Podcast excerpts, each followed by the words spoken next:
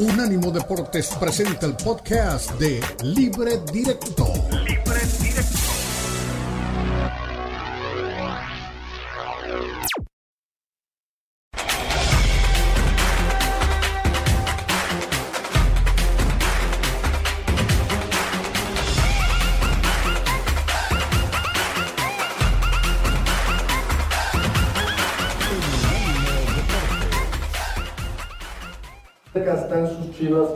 Lo que usted busca?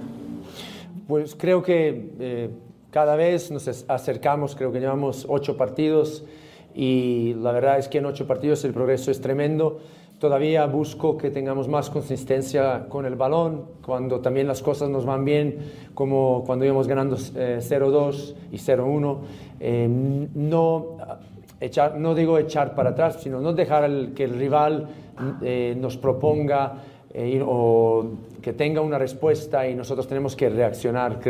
Lo que me gustaría ver que el equipo en estos momentos se vuelva a imponer y, tome el control del, juego. Pero bueno, estas son cosas que llegan con el tiempo. Nosotros trabajamos em, a diario con este maravilloso grupo de, chicos jóvenes que tienen mucha hambre y lo están demostrando, son capaces de, de sufrir en los momentos difíciles de partido y esto em, es una cualidad, es una cualidad para, sobre todo para las Chivas, es una identidad y esto es, eh, esto es lo bueno de, de tener eh, un grupo así. Pero de nuevo, creo que, como dije, vamos de menos a más y vamos mejorando y espero que en algún momento consigamos jugar de una manera consistente durante los 90 minutos y ser eh, atractivos, ser, ser eh, ofensivos y también saber defender bien como lo hicimos hoy. Muy bien. Eh, habla bien Paunovic y el equipo rasca puntos de donde parecía no había forma de rascar puntos. quizá jugaba más vistoso de alguna manera, el Chivas de cadena. Pero este Chivas de Paunovic es un equipo equilibrado. Es un equipo que sabe en qué momento ataca, que en qué momento defiende, tiene claro el objetivo del resultado y tampoco ha perdido dinámica. No es que no sea atractivo, lo que sigue siendo un equipo muy dinámico. No es la máquina loca, Fernando, que arrancaba para adelante sin pensar en, en la espalda cuando le respondían es un equipo que sigue siendo ofensivo, pero cuando tiene que ser cauteloso es cauteloso. Eh, ¿Le gusta al mundo Chiva esto o, o, tiene enemigos también Paunovic? No, yo creo que... Mal de Paunovic? No, y fíjate que no se habla mal de él. Evidentemente no, no, no termina de ser el, el fútbol, el fútbol que más gusta al aficionado de Chivas, pero ¿qué le vas a reclamar a un tipo que te tiene quinto con 15 puntos? No, creo que es el mejor arranque de Chivas desde hace, desde la pandemia. Muchos años. Entonces, este, no, y además súmale las bajas, Ricardo, es que si, si hoy habláramos de que Chivas está peleando por liguilla directa sin Alexis Vega, sin el Conebrezuela, sin Beltrán que estuvo lesionado y apenas volvió a tener algunos minutos, eh, sin JJ Macías, que, era el que apuntaba para volver y ser el nuevo titular, porque este proyecto se armó pensando en que Macías volvió a este torneo, pues difícilmente alguien te la compraría, ¿no? Y creo que hoy Chivas compite de buena manera y después te alcanza para lo que te alcanza ofensivamente hablando, entendiendo también, insisto, las bajas que tienes o que vas a tener. Parte de tener un equipo muy equilibrado, que defiende bien, Tampoco quiero decir que es la mejor defensa de la liga porque no lo es, pero que sabe defender bien, sabe replegar bien y sabe presionar arriba y tratar de robar la pelota en campo contrario cuando lo tiene que hacer. A mí me gustan estas Chivas que son que son más equilibradas. Creo que todavía pueden dar más eh, en, ataque. Creo que tienen todavía un techo muy alto, pero eh, sí es un equipo por lo menos más ordenado y más equilibrado. Es un bloque, Elizabeth, eh, es un bloque más cerca del arco. Es decir, él, ha parado un equipo. ¿Por qué gana todo afuera y no gana casi en casa? Porque para bien el bloque atrás y le queda el espacio para lo que Chivas sabe hacer. En cambio, en casa tiene un poquito, tiene que correr ese bloque más para adelante y ahí es donde lo sorprenden. Es un equipo armado para jugar afuera, pero todavía le falta que encaje una pieza para poder jugar en casa de la misma manera. Mira los metros que hay entre la última línea y el guacho cuando juegan de visitante y los metros que hay cuando juegan en casa. Sí, digo, yo creo que Pau no ha encontrado que su equipo sea flexible y eso siempre es importante, ¿no? Más allá de que a lo mejor es mucho más notorio cuando juegas de visitante que libera un poco más al equipo, eh, como que los ves más tranquilos, más relajados. Yo creo que pasa más por un aspecto mental que por un aspecto de cuestiones en dónde terminas parándolo. Él siempre modifica de acuerdo a, a la presión que le está haciendo el rival y creo que eso es bueno. Y ha encontrado en el Oso González, que a mí de pronto se me hace un jugador regular, este equilibrio, porque prácticamente por momentos te juega como un líbero, no es siempre cuando juega ahí en el, en el que es un futbolista que le gusta más ser un 6, pisar desde segunda línea, se va más para el frente y queda un espacio muy grande en esa zona media de Chivas hoy. Con el oso lo veo más equilibrado, te ayuda más en labores eh, defensivas, en labores de recuperación y creo que Pauno está encontrando la forma. A veces hay que cerrar los partidos porque es así. Nos dio mucha risa cuando habló de las artes obscuras del fútbol, pero no es Ya aprendió. ni es ciencia. No, ya aprendió. Hoy me parece que, que hoy Chivas entiende que es, debe saber cerrar los partidos porque esos puntos los van a dejar en una parte más cómoda ya pensando en una posible liguilla, ¿no? Entonces, yo creo que ha habido una evolución en el fútbol de Guadalajara y lo que dice Fernando es clave.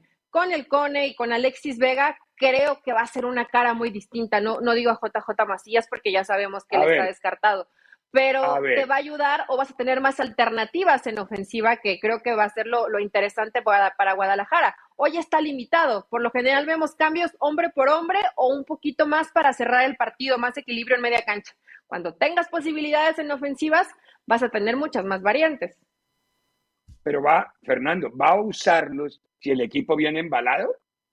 o va a empezar a Vega, insertarlos, que es diferente. No, yo, creo que Vega, Vega, Vega, es un, Vega, es un, futbolista que no te puedes dar el lujo de tener en la banca, no, no tienes uno eh, tan diferente, más allá de, todo lo que ha hecho Guzmán y de que ha sido clave la llegada del Pocho, pero el, desequilibrio, el uno a uno y el talento que tiene Vega no lo tiene nadie en Chivas. Yo creo que Vega en cuanto esté, sin forzar su regreso, va, va a volver. Y, y, lo del Cone, pues veremos, ¿no? Dependiendo cómo sean las cosas. Pero es que también eh, lo que muchos no, no, vimos es que, por ejemplo, la lesión de Beltrán obligó a que, a que Alvarado retrasara la posición.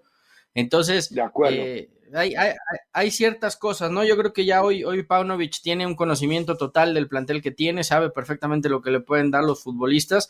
Me han gustado Chicote y Mozo, creo que los dos, eh, sobre todo, sobre todo en labores defensivas, han estado mucho más solidarios. Eh, Mozo a mí me ha sorprendido para bien, porque ya no es el que recibe la pelota y va, y va, y va, y va. ya no es el carro loco que arrancaba, sino ya, ha entendido el rol que necesita y, se ha vuelto un jugador exacto, más, más pensante. Pero sí creo que todavía este equipo le va a faltar en verano por lo menos uno o dos refuerzos más para, para ponerlo a competir en lo más alto, ¿no? Necesitan un 9, sí o sí, está claro. Fernando Eli. No, no, no. Yo creo que necesitan un 9 sí o sí. Y, por ahí uno más que te venga a aportar, ¿no?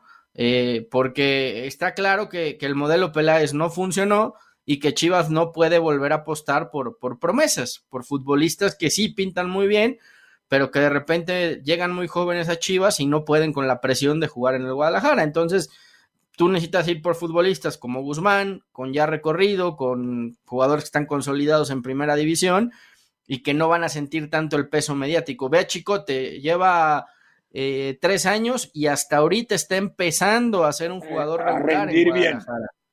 Y, es el único que queda de los que trajo Peláez, ¿no? Peláez que quiso hacer esta apuesta a futuro sin entender que a Chivas no se le exige de aquí a tres años, a Chivas se le exige ahorita que sea campeón y, no tenía los elementos para hacerlo, ¿no? Sí. Eh, deme un título que sea serio, Eli. ¿Las chivas de Pauno chivas de hierro? ¿Cuál te gusta más? No, las chivas de Pauno me gustan más. Ah, yo soy del juego. de, vende más yo soy del juego de, tronos.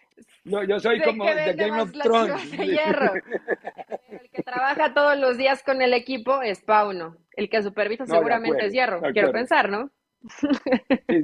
No, no, no, es más mediático el Chivas de Hierro, además que está muy de moda por sangre y fuego, por Juego de Tronos, por todo lo que, lo que hemos visto y lo que estamos leyendo hoy en día. Pero la realidad es que Pau no ha hecho un buen trabajo y le va a estar cerrando la boquita a más de uno, más de uno con que había salido a descalificarlo, que por qué no, que por qué no y por qué no. Saludos, Alvarito. Muy buen amigo, pero Alvarito, no, no le pegue a la gente todavía. hay que darle la oportunidad y después criticar. Pero bueno, don Fernando Ceballos está feliz, Ceballos, porque Chivas está caminando. Está líder el Barça. Está caminando bien Chivas. Tiene cara de liguilla arriba Chivas. Entonces, ¿qué más le pide? No embromen más con la selección, que la selección es un ave de corto vuelo. Ya en México tienen que quitarle tanto, ustedes se vuelven locos con la selección. En Inglaterra no pasa eso con la selección, ni en Brasil, ni en Argentina. E, en el momento clave se les da toda la importancia, en el momento clave. Pero ustedes viven pensando en la selección que, el técnico tiene que meterse. Eh, aquí, aquí también ha perdido, no, no te creas. Aquí ha perdido muchísimo interés la selección mexicana. Qué bueno, la verdad, civilizando. La, verdad, para la afición, es la ha perdido. Es la selección mexicana y digo, qué bueno por ellos, pero es la selección mexicana de nuestros paisanos. Es la selección de los mexicanos que viven en Estados Unidos. No, es, verdad, Ricardo. de, verdad, eh, no, lo digo, no lo digo de mala leche. Es una realidad que hoy la, federación trabaja para, para, los mexicanos que están en Estados Unidos. A ellos, allá van todos los partidos amistosos, los uniformes se, piensan pensando en el marketing eh, de allá, porque evidentemente consumen más patrocinadores, etcétera, etcétera, etcétera, etcétera. O sea, lo vas a ver ahora en la Nation League, un México-Jamaica que con boletos regalados, que seguramente van a regalar, pues 25 mil. No, va a estar ni a un 30% de su capacidad. Mismo partido, si lo jugáramos allá y había lleno total en el Rose Bowl. Ya no. Ojo que aquí también se ha perdido. No digo que se ha disminuido totalmente, pero también se ha bajado un poquito ese pues la que gente cuando... empieza a entender que el negocio, eh, a ver, que no me toquen el bolsillo y, no me devuelvan buen producto. con todo respeto, el producto que les ponen a nivel cancha, pues muchas veces sí, sí, sí deja mucho que desear. Pues la mayoría de veces deja mucho que desear. Bien. Eh, el, el, el, el, director me ha dicho tres veces de hace, desde hace tres minutos, un minuto. Me encanta la aritmética de este director porque nos deja hablar. Del minuto se vuelven tres, pero está bien. Tenemos que ir ahora hacia la pausa. A la vuelta de la pausa, ganó el Madrid en un partido muy bravo en, en, en el Sadar y mañana juega contra el Liverpool. Habla, o habló hace solamente unos minutos Carlo Ancelotti. Y habla del Euro Mallorca. Libre directo en Unánimo Deportes.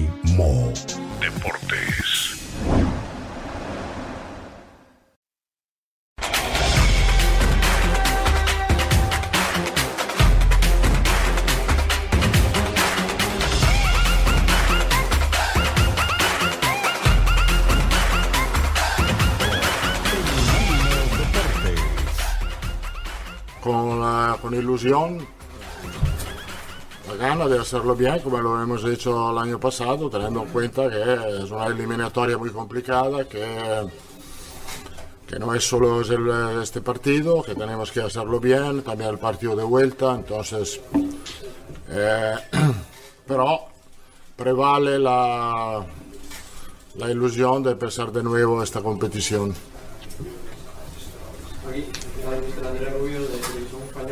Quería preguntarle por Karim Benzema. Eh, descansó en Liga frente a Sasuna, ayer eh, hizo parte del entrenamiento solitario. ¿Cómo le ve? Y si le ve listo para ser mañana titular. Lo veo bien, mañana va a empezar el partido. También él, como todos, tenemos eh, mucha ilusión de empezar esta, esta campaña de Champions, eh, porque tenemos muy, todavía muy fresco recuerdo del año pasado Hablando del año pasado, ha dicho Klopp que viendo la final de París le pareció una tortura, porque ellos atacaban, atacaban, atacaban y veía que, que ustedes no se descomponían, no perdían la fe, si lo hacían bien en defensa seguían firmes, si lo hacían mal seguían firmes. Si para él fue una tortura, usted viendo el partido, no el resultado, ¿para usted qué fue? Viendo ese asedio del Liverpool, ¿cómo lo, cómo lo pasó? Y si mañana, no sé si espero un poco ese guion, la puesta en escena del Liverpool atacando para no dejar la eliminatoria viva. Oh. Si te recuerdo la final, ha sido un recuerdo bonito. La verdad es que estoy de acuerdo con Klopp, ha, sido un partido igualado. Puede ser que Liverpool ha tenido más la posesión, nos hemos ido, hemos estado bien atrás. eh, creo que estar bien atrás contra el Liverpool siempre tú puedes sacar algo bueno. Eh, es un partido distinto porque hay dos partidos. Tenemos que estamos bien focalizados en esto. Tenemos que tener en cuenta que hay dos partidos. Es claro que tiene que, tiene que hacer bien los 180 minutos. aquí Tatiana Montoya de TNT Sports Brasil. Eh, vamos a ver otra vez a Vinicius jugar fuera de España en el partido de mañana aquí en Camping. Eh, ya hemos visto en el Mundial de Clubes que con ambientes no tan hostiles como los que está enfrentando en campos lejos del Bernabéu en España, se está saliendo todavía más. Usted ha dicho que el último partido que ha hecho fue extraordinario. Espera de mañana otra vez un Vinicius extraordinario en un ambiente que a lo mejor no va a ser tan hostil como los otros. A Vinicius le gusta jugar al fútbol, sea donde sea. Además, eh, cuando los partidos son tan importantes como el partido de. como va a ser el partido de mañana. Creo que eh, en este momento es un gusto ver Vinicius, creo no solo para. para el fútbol, porque creo que todo el aficionado le gusta su calidad, su talento, como a muchos otros jugadores, como es un gusto ver a, que sea el día de hoy, a Pedri, a Gavi, a, Mbappé, a Land. Y Vinicius en este momento es eh, lo mismo, un gusto para el fútbol que podemos disfrutar de esta calidad. Bueno, Carlo Ancelotti con algunas de las respuestas que, que importantes son buenas preguntas, como qué generan esas preguntas, muy buenas respuestas en la conferencia de prensa previa al partido de mañana. Había una con veneno, ¿no? El- el tema del racismo, creo que la periodista no sé si era inglesa, aunque hablaba español, pero fue un dardo al fútbol español. Mañana Vinicius va a jugar en un país que supuestamente, y eso no es verdad, pero ella se aprovechó, respeta un poco más el tema del racismo. Entonces, porque lo de Vinicius se ha vuelto en España un tema muy complicado, partido tras partido tras partido. Yo no sé si los directores técnicos, no me atrevo a afirmarlo, Elizabeth, sería irresponsable porque no me consta, o, o es el jugador por su naturaleza que toma la iniciativa, pero pareciera que en cada partido que juega el Madrid fuera del Bernabéu hay uno o dos o tres jugadores encargados de ir a provocar a Vinicius. Si eso está programado, si eso está planificado, me parece una falta de ética absurda, pero no puedo decir que eso sea así. Para mí que es más la calentura del jugador y que Vinicius no se achica. Entonces, como no se ha achicado, lo están tratando de llevar al extremo. A él, entre más lo calientan, más juega, más baila, más grita. Entonces, eso lo, creo que tiene enloquecidos al a muchos. No sé, pero me parece que el tema del racismo en España Eh, es muy complicado. Esta, esta situación eh, la platicamos, tú tenías tu, tu perspectiva, tu punto de vista, y que creo que es válido. Yo creo que en cierta parte hemos victimizado un poco a Vinicius porque no lo veo tan así cuando van y el jugador provoca o el jugador se calienta o el jugador se engancha, es porque es un futbolista no lo que es ves que lo han, desequilibrante tú no lo ves que es víctima del tema. desequilibrante y que eso hace que, que desespere al rival. O sea, me refiero a cuando eh, hay que dividirlo, Ricardo. Cuando es el tema cancha y el jugador va y te provoca y a lo mejor te mete una patada y él hace un caño y se los lleva y le hace la bicicleta, hay un roce, hay una calentura normal de un jugador que es más habilidoso que tú y que te cuesta trabajo frenarlo. Ya cuando son gritos racistas, eso hay que dejarlo completamente de lado y eso no se debe permitir. O sea, creo que sí hay que dividir y marcar, y marcar muy bien lo que está pasando con Vinicius. Inclusive gente... Pero es que los gritos son consecuencia de, la cancha. De gente... No, los gritos son consecuencia. Claro, él calienta a la gente. Eh, animadversión con habilidad. Vinicius con habilidad saca de pero eso no lo al ¿eh? rival. O sea, y eso se traslada a la tribuna. O te, o se lleve a tres o cuatro futbolistas, da la posibilidad a que el aficionado le mande un grito racista, yo creo que no. Hay que dividirlo completamente. No, puedes ir inventarle la madre porque a lo mejor te molesta, porque a lo mejor no, yo, yo creo que yo creo que no. No, te, no tendría que ir una cosa con la otra. Puede ser un jugador que te caiga yo mal. Veo que hace porque una es gran jugada, porque pueda ser provocador. Pero ya meterte en temas racistas o en temas de muérete o ese tipo de cosas, ya me parece que, que está completamente fuera de lo que debe vivirse dentro de un estadio de fútbol, dentro de una cancha. Por eso creo que hay que dividirlo. Una cosa es que Vinicius moleste a sus rivales porque es un buen futbolista y este se engancha y lo, y lo provoquen de cierta forma, y otra muy distinta es el racismo. O sea, no tendría por qué ir una cosa vinculada con la otra. Lo uno ligado directamente a lo otro. Para mí, lo de Vinicius desespera o exaspera o molesta, llámelo como quieras, al rival. Y el rival reacciona. Esa reacción del rival es la que genera la tribuna, porque el rival es lógico, está en su casa, quiere defenderse, se encara con Vinicius, Vinicius se encara con él y ahí mismo la tribuna reacciona. Es decir, sin reacción no habría, ¿por qué? Porque a, él nadie le va a hacer el grito homofóbico ni el grito, eh, el grito racial. Sí, obviamente, no, no, no, a él, él con su juego genera primero molestia en la cancha, que, que, está bien que él juega así que hacemos, y si el rival se molesta, pues mi hijo, prepárese mejor para saber defender mejor. Argumentos desde la competencia en donde tú puedes competir sin necesidad de ser desleal. Viejo fútbol ese día antes de que si pasa el balón no pasa usted, o que si pasó le meto tres patadas, o que te... Eh, a Zidane, ¿por qué lo sacaron de la final del 2006? Porque el Materazzi le habló, le habló, le habló, le habló, le echó la madre, le dijo que la hermana era una a ver, tú has estadio, tú has estado mil veces en un estadio de fútbol y por supuesto que el jugador habilidoso lo van, eh, bueno, es más, algunos con mala intención y algunos sin intención, porque la misma torpeza de un jugador hábil te hace llegar tarde, te hace llegar mal, te hace cometerle faltas que no debieron haberse, que no debieron haberse cometido.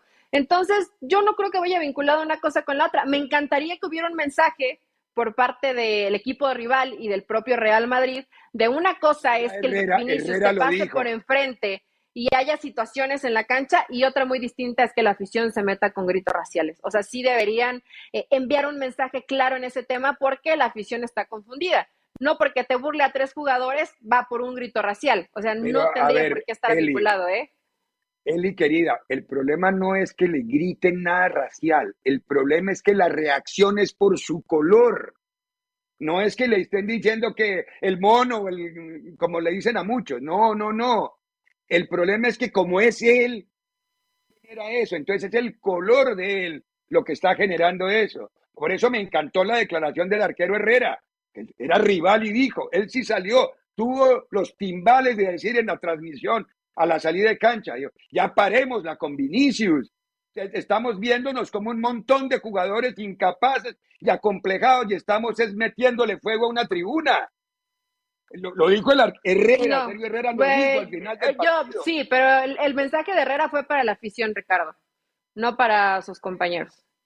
Pero claro que sí, que fue para, para todos. Es decir, ¿qué genera que la tribuna se enardezca? O sea, entonces para que la tribuna no se enoje, dejo pasar a Vinicius. Sería no, absurdo. No, no, es que tú debes, lo que tú, no, lo que tú debes es competir lealmente. Si le, si le pegan, habrá falta. Ahí entra a jugar otro elemento, el árbitro. Si le pegan, el árbitro tiene que sancionar, ya no Es una situación que hasta siento que hemos provocado los medios, ¿eh? Ya se, para mí se salió totalmente de control. No podemos victimizar tanto a uno ni permitirle tanto al otro. Tendría que haber algo mucho más equilibrado. Pero el habilidoso pues, tiene todo el derecho a jugar como habilidoso. El torpe tiene que prepararse mejor. La visión tiene que entender que es una lucha de dos condiciones y dos capacidades. que va a haber uno que gana y uno que pierde. la capacidad para marcar a Vinicius no juego? es absurdo. No, no, juegue, juegue, pero lo van a expulsar. Yo, pues, jugar juegue el arbitraje también. El, el, arbitraje también tiene que jugar ahí para, para evitar esto. Es que primera patada amarilla, segunda patada roja, ya, ahí para el carro, ahí para el carro. Pegar más.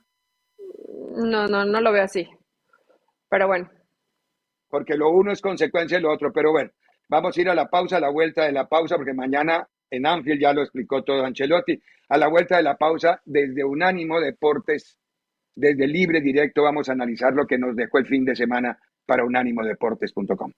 En breve continúa Libre Directo en Unánimo Deportes.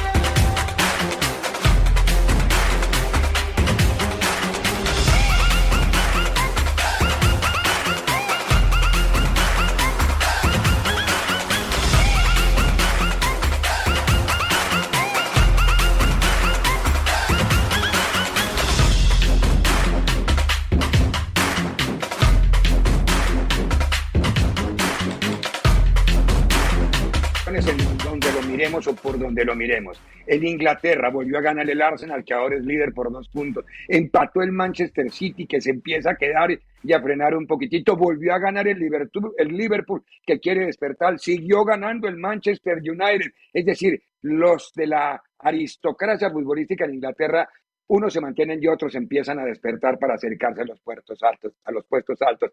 En España ganó el Madrid de visitante, ganó el Barcelona como local frente al Cádiz, se mantienen los dos primeros, también ganó el Atlético de Madrid. Y en la Liga de los Granjeros, Francia, vimos el colmo. Luis Campos, el director deportivo, bajó a usar el puesto del director técnico. Llevaba el palco y empezó a dar instrucciones y al final se encaró con el cuarto árbitro. Perdió los papeles Luis Campos. Esto esto no pasa ni en el tercer mundo. Este es el director, es un portugués que es el director deportivo del Celta de Vigo y del París Saint-Germain. Tiene más puestos que un bus, pero este fue el personaje que armó. Al final el partido lo ganó Leo Messi con un tiro libre en un 4 a 3. Ahí está justamente la fotografía del gol que gana, con el que gana el partido el equipo del Paris Saint-Germain ante el Lille, que tenía angustiado porque iba perdiendo y por eso bajó el personaje. En México, hay que meternos. Ah, bueno, en, Francia también se le torció coyunturalmente el tobillito a Neymar cuando va a cumplir años Rafaela. Esto ha sido historia de años. En carnaval y en el cumpleaños de Rafaela, Neymar se lesiona. Puede sonar como a cliché y a cosa simpática, pero es así, no hay manera de desmentirlo. No es una opinión, es una información, son hechos. En México 21 goles se convirtieron y sigue siendo líder el equipo de Monterrey. Escuchemos a Bucetis, doña Eli, y hablamos del líder del torneo mexicano. ¿Cómo lees esto en, el juego? Pues los partidos se ganan eh, durante 90 minutos, o sea, se puede ganar al principio, se puede ganar a medias o se puede ganar en la parte final. Creo que la parte importante es que el equipo estuvo trabajando los noventa y tantos minutos que terminó el árbitro eh, trabajamos con la convicción de sacar el resultado y lo logramos. Creo que es una recompensa al esfuerzo, a esa perseverancia que el equipo ha venido mostrando y con esa entrega ¿no? que, que están teniendo, esa mística que está generando, creo que es algo que es lo que yo tengo que rescatar en esta. Muy bien, Víctor Manuel. Es un equipo sólido, no arriesga mucho, no es muy espectacular, Eli, pero gana y está líder del torneo, ya tomó ventaja de tres puntos sobre su más enconado rival, que es el, el que le persigue, que es el cuadro de Tigres, Eli querida. El Rey Midas es muy bueno cuando le dan oro para seguirlo haciendo más oro. Le dieron a Chivas que no era oro, pero con, el, con, muy buenos jugadores hace lo que tiene que hacer, ¿no?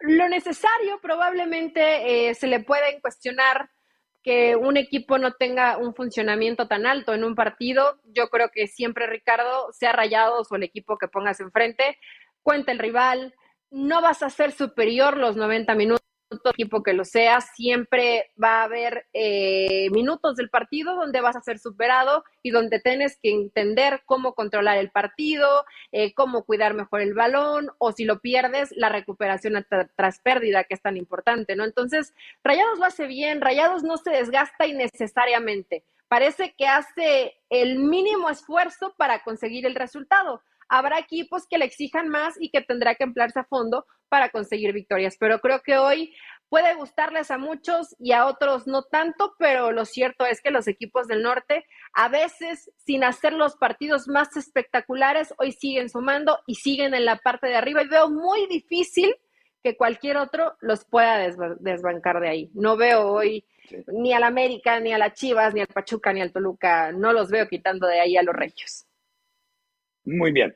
Lo invito a que crucemos el mar y hablemos del Barcelona porque es líder en la Liga Española, porque ganó su partido, dos goles importantes en su momento clave, le anularon gol a Roger, que para mí era legítimo jugador del Cádiz, pero ya sobre el final del partido. Sin embargo, Xavi está muy consciente de lo que puede, de lo que debe y de lo que ha alcanzado dentro de la liga, más allá del escenario que viene un poco complicado de Europa. ¿Qué dijo Xavi Hernández después del partido? Frente al Cádiz. Al final hemos concedido demasiado, en mi opinión, y ahí no me ha, no me ha gustado, ¿no? Los últimos 15, 20 minutos, pero al final hay fatiga, hay cansancio.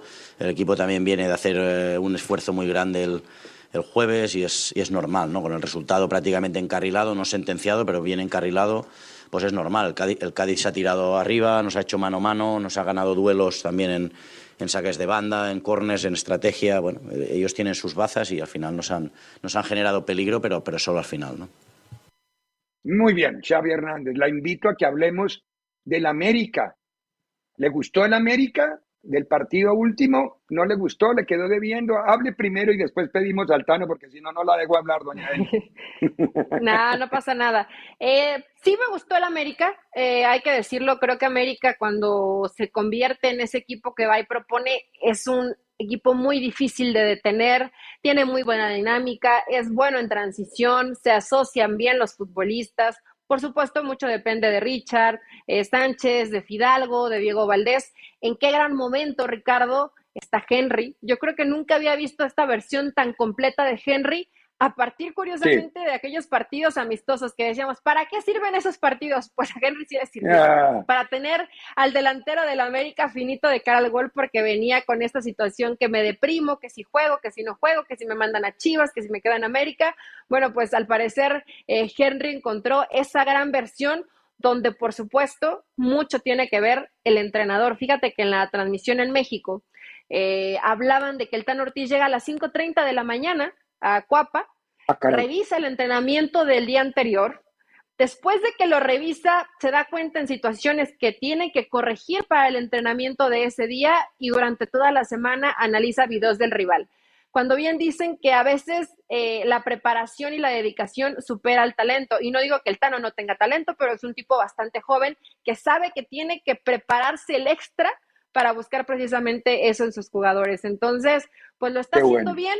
Yo todavía no veo al América que tenga que exigirse tanto porque no ha tenido rivales tan complicados. Cuando se ha enfrentado a Santos Santoluca han sido partidos entretenidos, dinámicos, divertidos, pero América ha sufrido mucho en defensa. Esto, aunque al Dano no le guste, lo tiene que tratar de mejorar. Si no, Ricardo, con rivales como Rayados, por ejemplo, ¿qué va a pasar? Sí. Escuchemos una frasecita del Tano y luego hablamos de Chivas. Todos los partidos son diferentes, esa es la verdad y la realidad. Hay momentos donde nosotros tenemos que tener la tranquilidad y la paciencia para poder finalizar un partido o la inquietud de poder seguir buscando para poder abrir un partido. Entonces, a, diversas formas de, verse el partido en el minuto que nosotros consideramos, es así. Es así, muy bien. Paunovic también habló desde la ventana de Chivas con otro triunfo que para mí fue súper importante. Ganar en Ciudad Universitaria, poner en crisis a Pumas y superar un mito de nueve años sin ganar en ese estadio en CEU el equipo de Chivas. ¿Qué dijo Paunovic? están sus Chivas de lo que usted busca? Pues creo que eh, cada vez nos acercamos, creo que llevamos ocho partidos y la verdad es que en ocho partidos el progreso es tremendo. Todavía busco que tengamos más consistencia con el balón, cuando también las cosas nos van bien, como cuando íbamos ganando 0-2 eh, y 0-1. Eh, no, echar, no digo echar para atrás, sino no dejar que el rival eh, nos proponga o que tenga una respuesta y nosotros tenemos que reaccionar. Lo que me gustaría ver que el equipo en estos momentos se vuelva a imponer y, tome el control del, del, juego. Pero bueno, esto Allá en el fondo veíamos la silueta de Elizabeth Patiño, porque estaba muy silueteada la periodista que estaba al fondo allá en, la entrevista. Estas, estas entrevistas o estas conferencias de prensa empiezan a mandar un mensaje extraño. Cuando no estás en tu casa, esta era de Chivas TV, para que haya que darle crédito a cada uno. Como no estaba en su casa, no muestran los anunciadores del rival. Ya estamos llegando a un punto muy complicado, ¿no? Es decir, los anunciadores son para que los vean todos, ese, es parte del pago, pero bueno, nada que hacer. 21 goles, ¿cómo, quedó el ¿cómo quedaron los resultados? Lo vamos a ver en un segundo. Y todo lo que quiera saber de el deporte, del fútbol, de la Liga Mexicana, de la Premier League, de la Liga Española, lo encuentra en la página de unánimodeportes.com. Ahí están los 21 goles de la jornada, doña Elizabeth. ¿Cuál fue el partido que más goles hubo? En el de Puebla, Cruz, el triunfo de Cruz Azul, que de la mano de Joaquín Moreno logró sacudirse un poquitito. A ver, ahora sí, unánimodeportes.com.